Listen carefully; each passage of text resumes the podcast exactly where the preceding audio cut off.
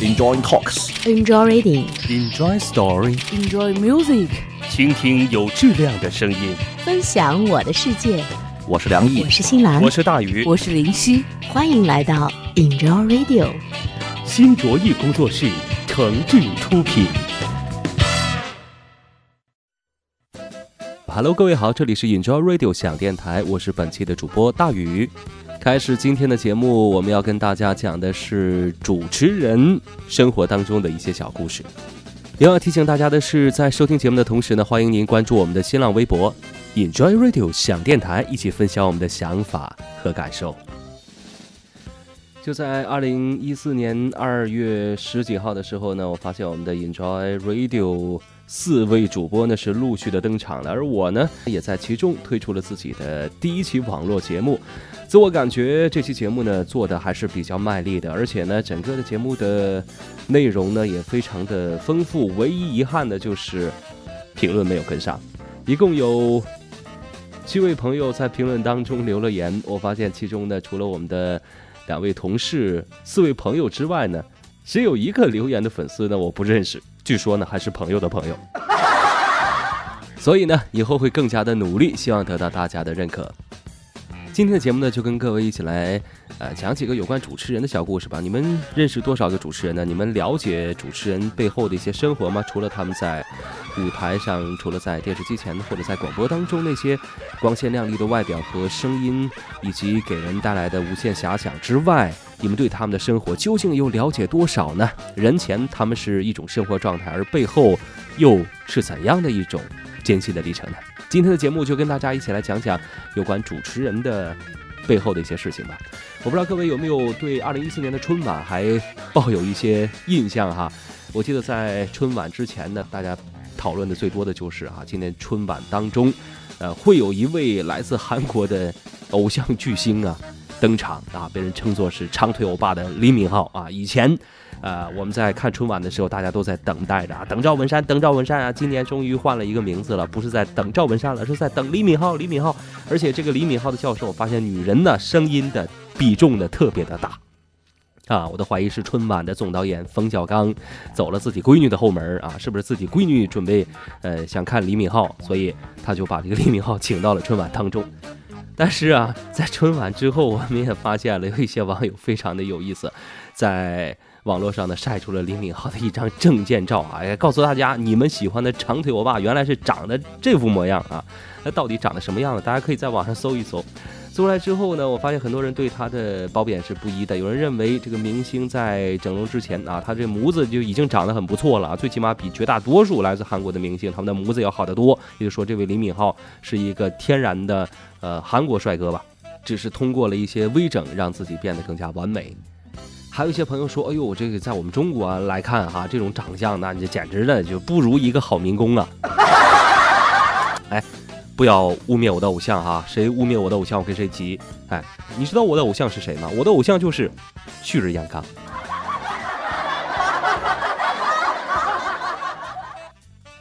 好啊，不要笑啊！我们的呃，我们的节目呢，并不是以讲段子为主，我们是讲故事为主。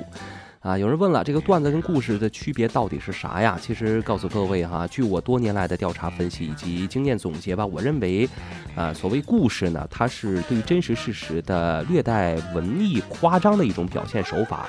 它与段子的本质区别就在于，这个故事啊，它并不是，呃，纯扯淡。啊，所以刚才呢，给大家是讲了一个段子，接下来我们要讲故事了。我们的故事发生也是在春晚的舞台上，大家还记得吗？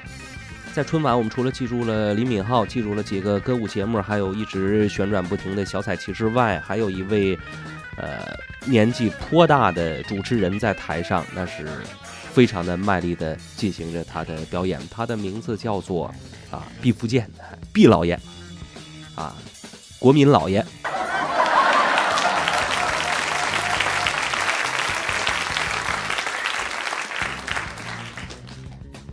现在全国人民呢都管毕福剑叫老爷，是啊，的确是毕福剑在我们，呃中国老百姓的心目当中的，呃知名度还是相对高的啊，尤其是在一些老年朋友的心目当中啊，这个毕福剑简直就是青春偶像，甚至要比呃李敏镐他的分量要重得多，啊，说这个毕福剑为什么能当上主持人呢？而且是在央视，而且现在这么有名啊！有人就猜了，说这毕福剑是不是有后台呀？告诉大家，绝对没有啊！这毕福剑是不是学历很高啊？告诉大家，绝对没有。这个毕福剑是不是主持的很好啊？告诉大家，啊，好像也是没有啊！你看他这个语言组织逻辑上并不是很强，而且呢反应比较慢。哎，有的时候我们觉得他是非常卖力啊，非常的。呃，这个使劲啊，但是呢，就是就表情啊、动作呀都有了，就是语言说不出来啊。这是一个主持人，我认为最大的一个硬伤吧。而且呢，他这个人呢，哎，逻辑思维不大行，哎，就是呃数数吧，我们数数吧，一二三四五六七八九十。他呢不是啊，他最多呢是呃能数到五，而且还是倒着数。哎，就是这么一个人呢，他就是成为了一个非常出名的主持人。啊，有人说了啊，可能是因为毕老爷长了一张啊明星脸吧，你懂的啊，你懂的。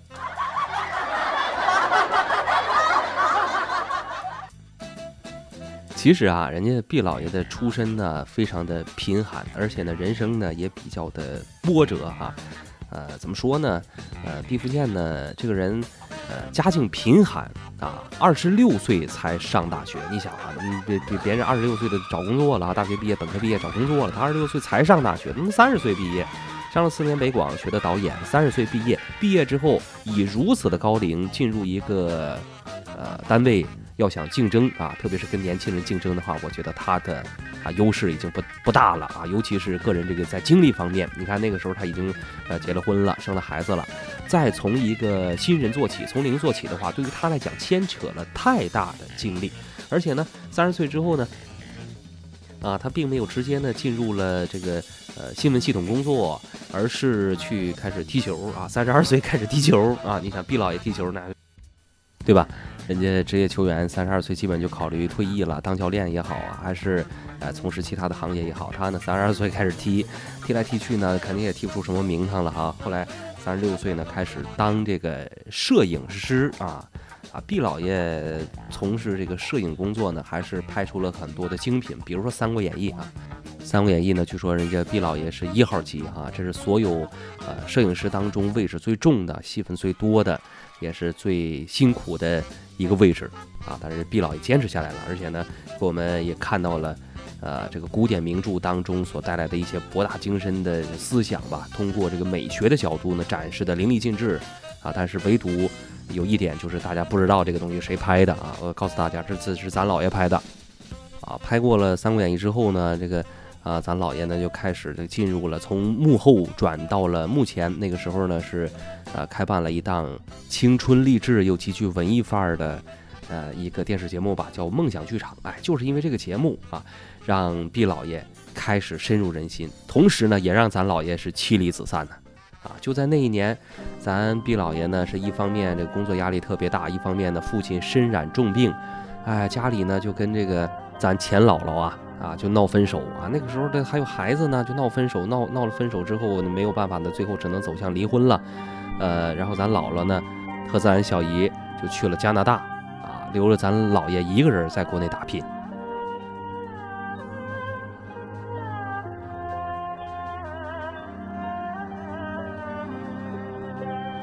据说那一年呢，咱小姨和咱姥姥去飞加拿大的时候，一大早上啊，咱姥爷，啊，就把母女俩送到了机场，车呢还停在了候机厅外的时候，窗外这个时候下起了小雨。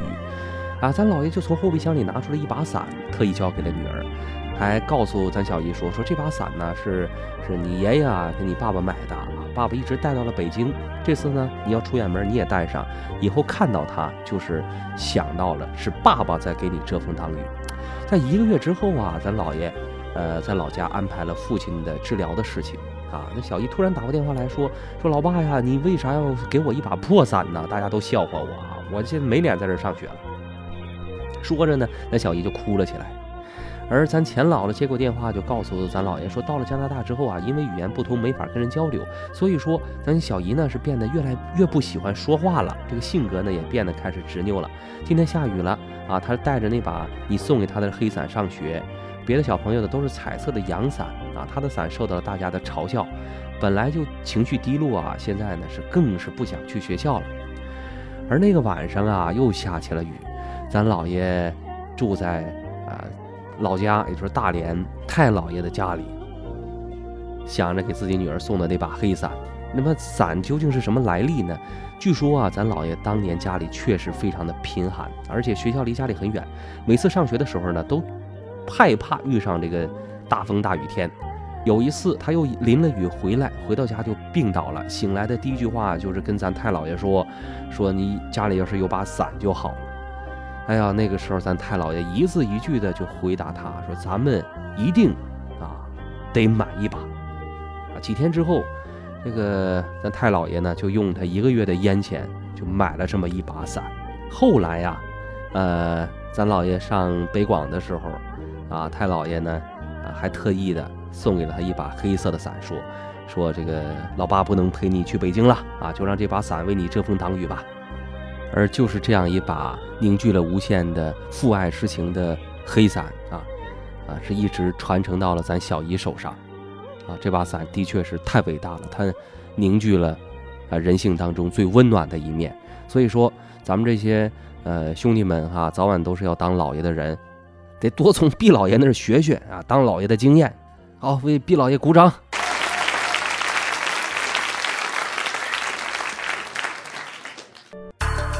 Enjoy radio，Enjoy radio，Enjoy radio，Enjoy radio。这里是喜马拉雅网络专属广播 Enjoy Radio 响电台，欢迎下载喜马拉雅手机 APP 或登录喜马拉雅网在线收听。您还可以关注新浪官方微博和喜马拉雅加微账号 Enjoy Radio 想电台，随时随地分享好声音。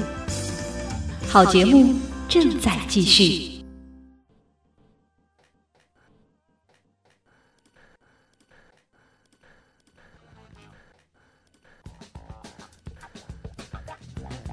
哦，同样是干摄像出身的，还有一位非常著名的主持人，是从幕后转到幕前的，他叫孟非啊，这也是大器晚成的一个非常著名的主持人嘛，在江苏卫视主持着一档为当今社会上大龄男女解决生理问题的，呃，很优秀的一个节目哈，叫《非诚勿扰》。这个孟非呀，呃，小的时候呢，这个家庭呢，不能说特别贫寒吧，比比咱姥爷强点也不多哈。是一个城市工人子弟，哎，工人家庭一子弟，呃，家庭呢不是很宽裕啊。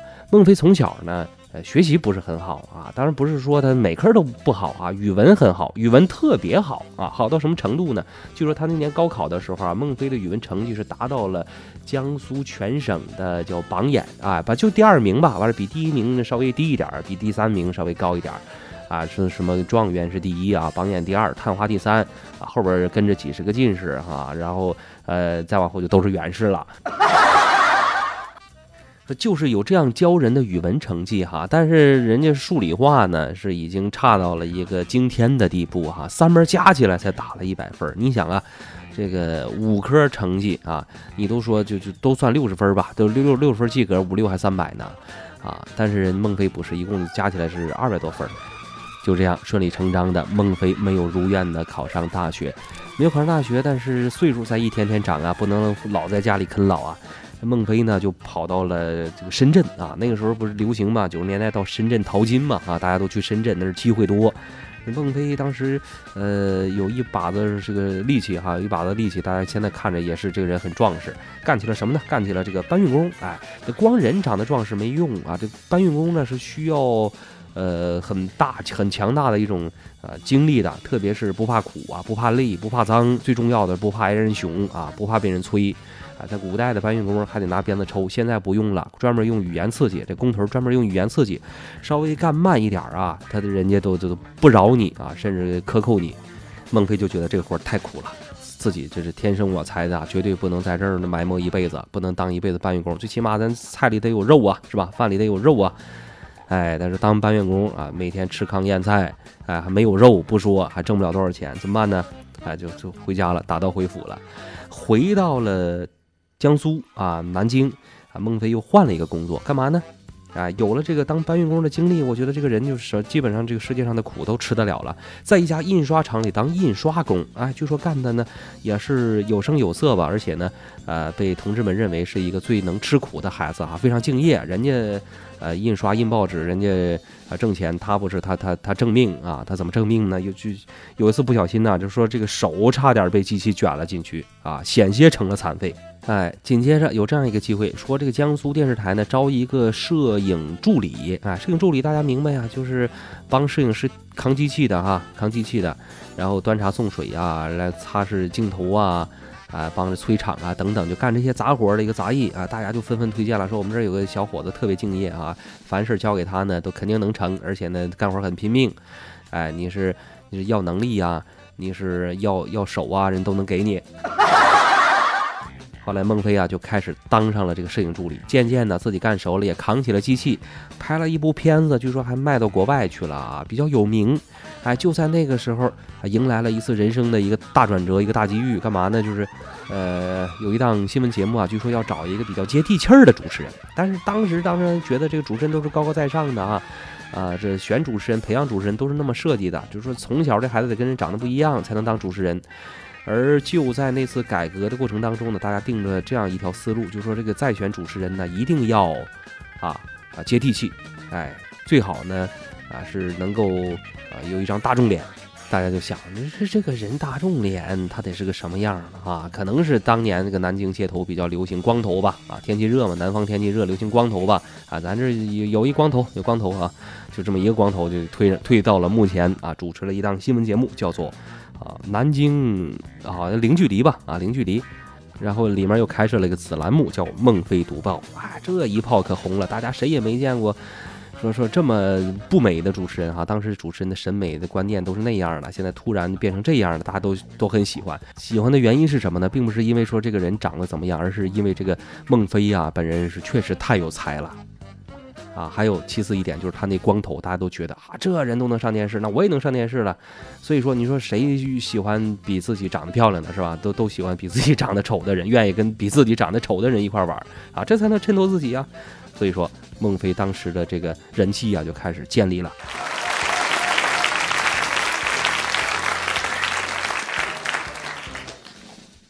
回头想想，这个大鱼主播为什么到现在还不红呢？哈，啊，不是因为咱呃能力不行，是因为长得太帅，这就叫人不可貌相啊。那人孟非呢，就此后就越来越红。直至到后来上了《非诚勿扰》之后啊，这个节目除了捧红了孟非之外，也捧红了很多的呃男女嘉宾吧。当然还有呃几个网络红人啊，都是女的。哎，现在看不见了，现在看不见了，这他们照片在网上都删了啊，都不删的话也打上马赛克了，你懂的，你懂的。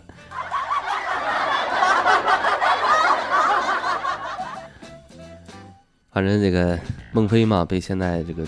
推举为哈，被现在电视观众们推举为是娱乐界的主持一哥哈，啊，什么叫一哥啊？一哥呢就是排在第一位的啊，但是排在第一位的就肯定就只有一个嘛，这不是唯一哈，这一哥不是唯一的意思啊，它代表了一个呃，就是当今的主持界的，特别是男主持人的能够排在呃前列线的这么几个人吧啊。啊，你像孟非啊，还有这湖南卫视的这个汪涵呐，啊，何炅啊，啊，这都是娱乐界的前前列一哥啊。那咱毕老爷跟他们绝对不是一个档次的啊，这不不是一个辈儿的。啊，咱再再说另外一个一哥，啊，刚才说到谁了？何炅啊，何何炅大家都认识吧？那我们太熟悉了啊。我们就这么说吧，我们家里这个呃两代人哈，都是看着何老师节目长大的，包括我和我。呃，我我我闺女哈，我我们俩都特别喜欢何老师，我们都觉得就没有距离感啊。这何老师就是他打消了人们对于这个时间的这个呃线性流转的一个固有的概念哈，他已经推翻了这个呃物理学的一些定律了，说时间就一直是往前走的，人家就不是，人家就定住了。我小时候看的什么样，反正目前为止呢，基本没变，最起码个子没有长高。就说何老师为什么呢出名啊？何老师非常聪明啊，他跟跟咱们刚才说的那两位不一样啊。哎，呃，刚才说那两位有有三十岁大学毕业的哈，有一辈子没上过大学的啊。但是何老师不是，何老师从小就学习特别好，而且呢，上大学是保送啊，保送人学的这个东西他也稀有啊，什么阿拉伯语，啊，毕业呢还能直接这个留校当教师啊。现在这个何老师多重身份呢，又干电视，又当这个广播节目主持人，而且呢也在学校里教学啊。所以说，这何老师嗓子啊，嗓子太太珍贵了，太宝贵了。完了，一天二十四小时，估计他有二十个小时在说话，还有四个小时呢在想怎么说话啊。啊，你说那人不睡觉吗？那人做梦也说话，人做梦说话，那录下来也是个节目，啊，估计放在这个啊网络电台、网络平台上哈，比咱们节目收听率还还点击率还高呢，啊，完全可以开一档节目叫《何炅梦话》。他说何炅啊，何老师从小的时候呢，这个人就显示出一种啊舍我其谁啊，非常执着，只要自己认定的事儿啊。不管遇到多大困难、多大阻力啊，都要坚持着走下去。哎，给大家讲这么一个故事。何老师呢，呃，小的时候的他比较，他就比较执着了。就是这何老师小的时候，他就表现的非常的执着了，跟别的孩子不一样。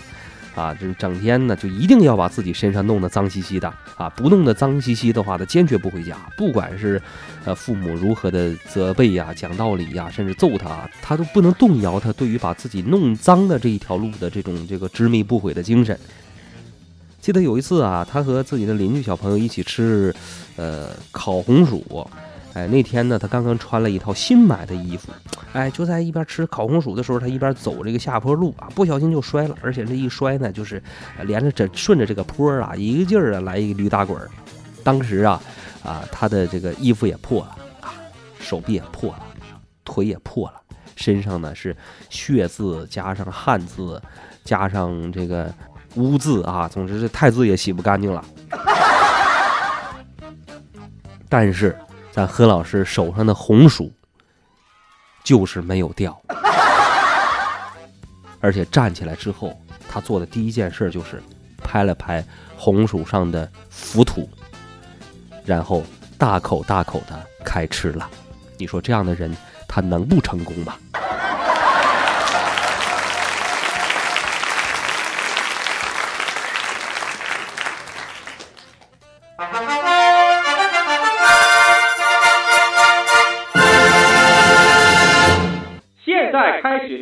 新媒体网络电台，请保持收听状态。预备起！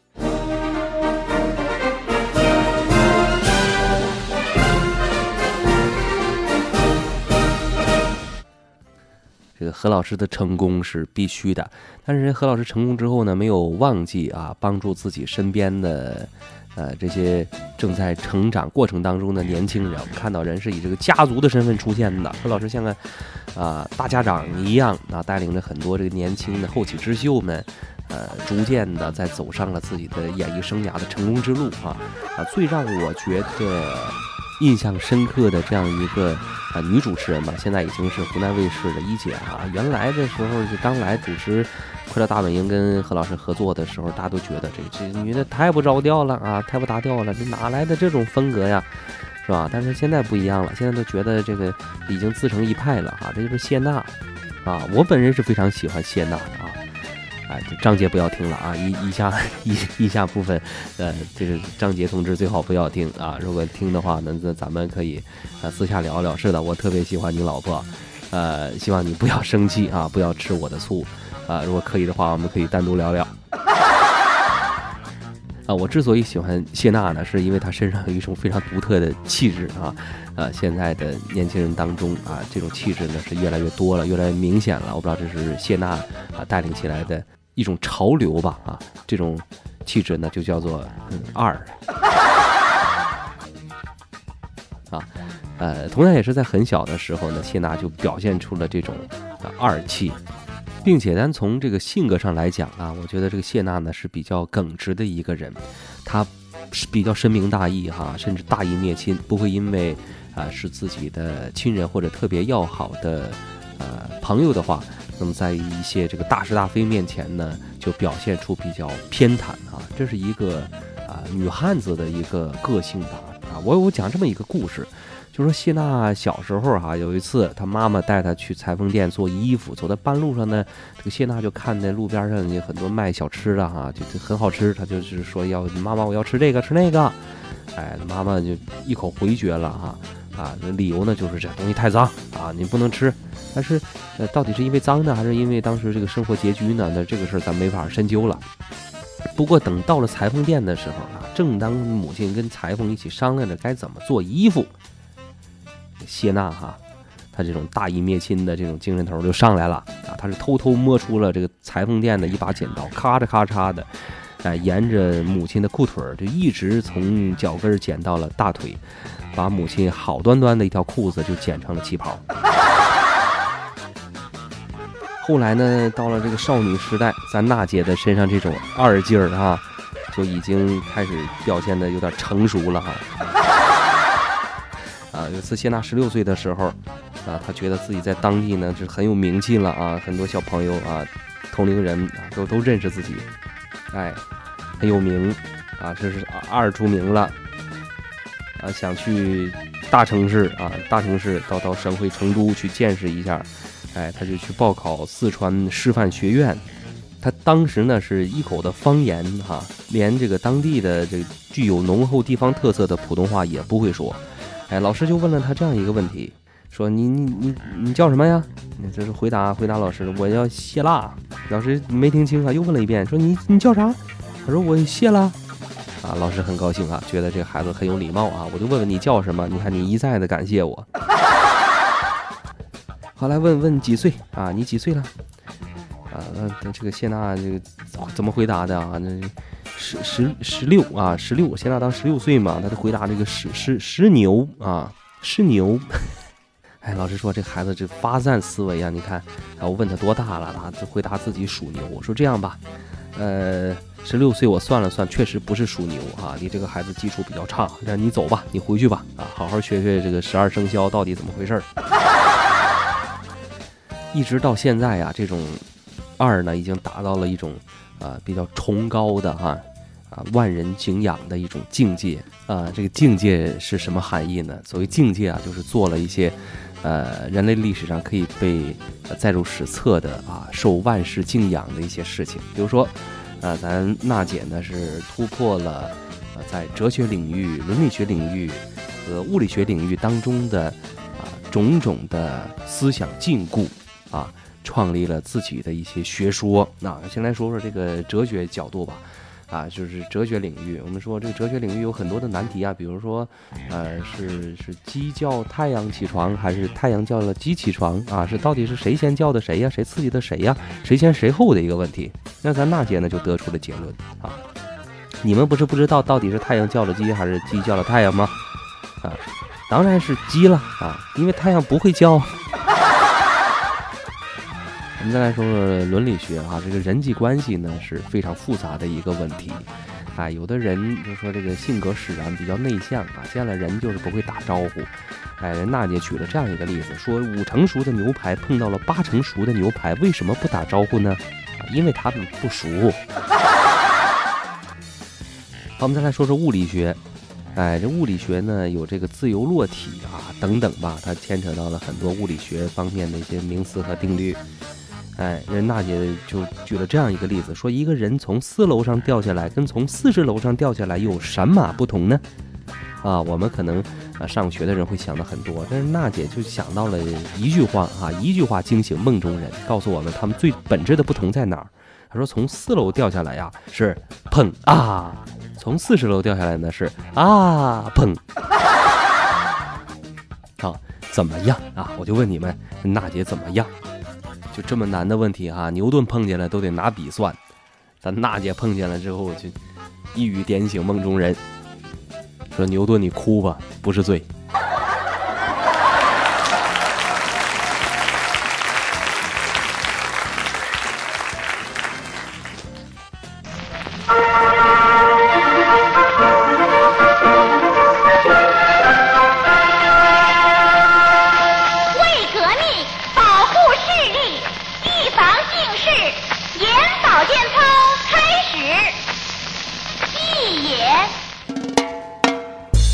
网络广播虽然好听，爱护眼睛同样重要。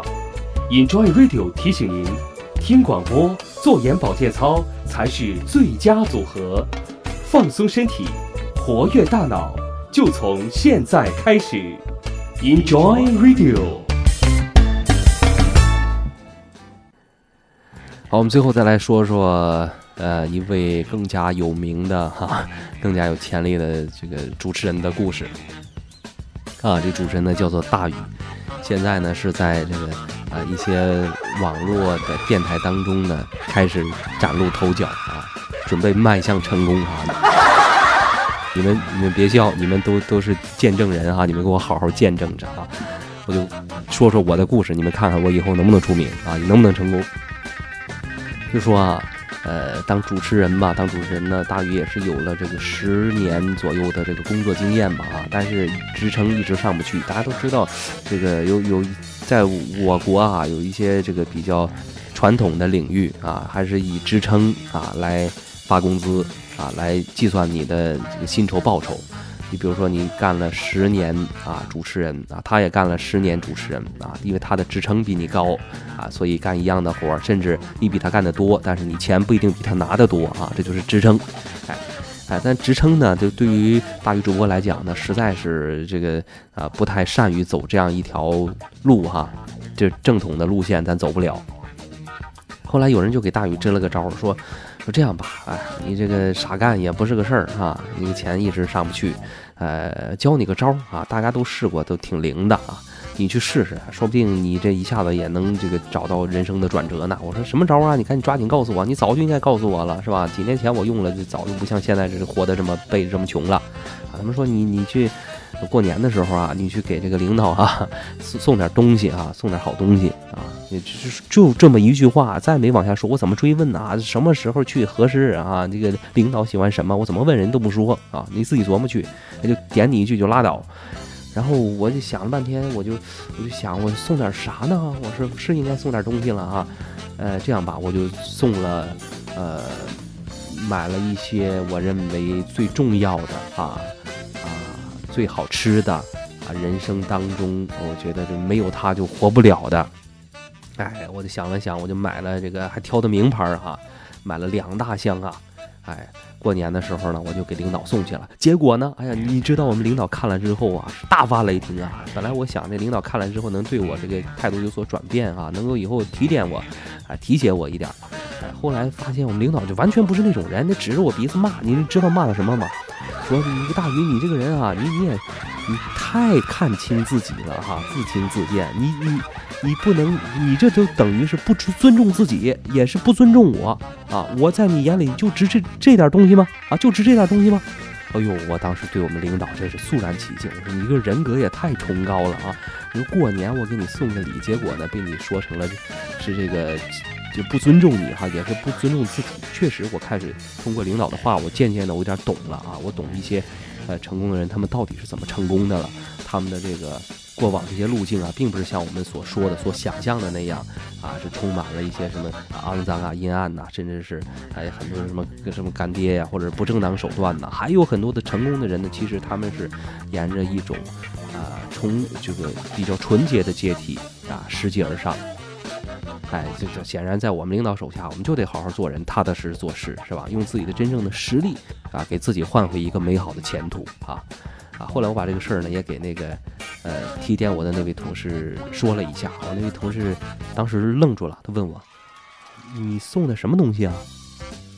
啊，我说：“我就送的两箱方便面呢。”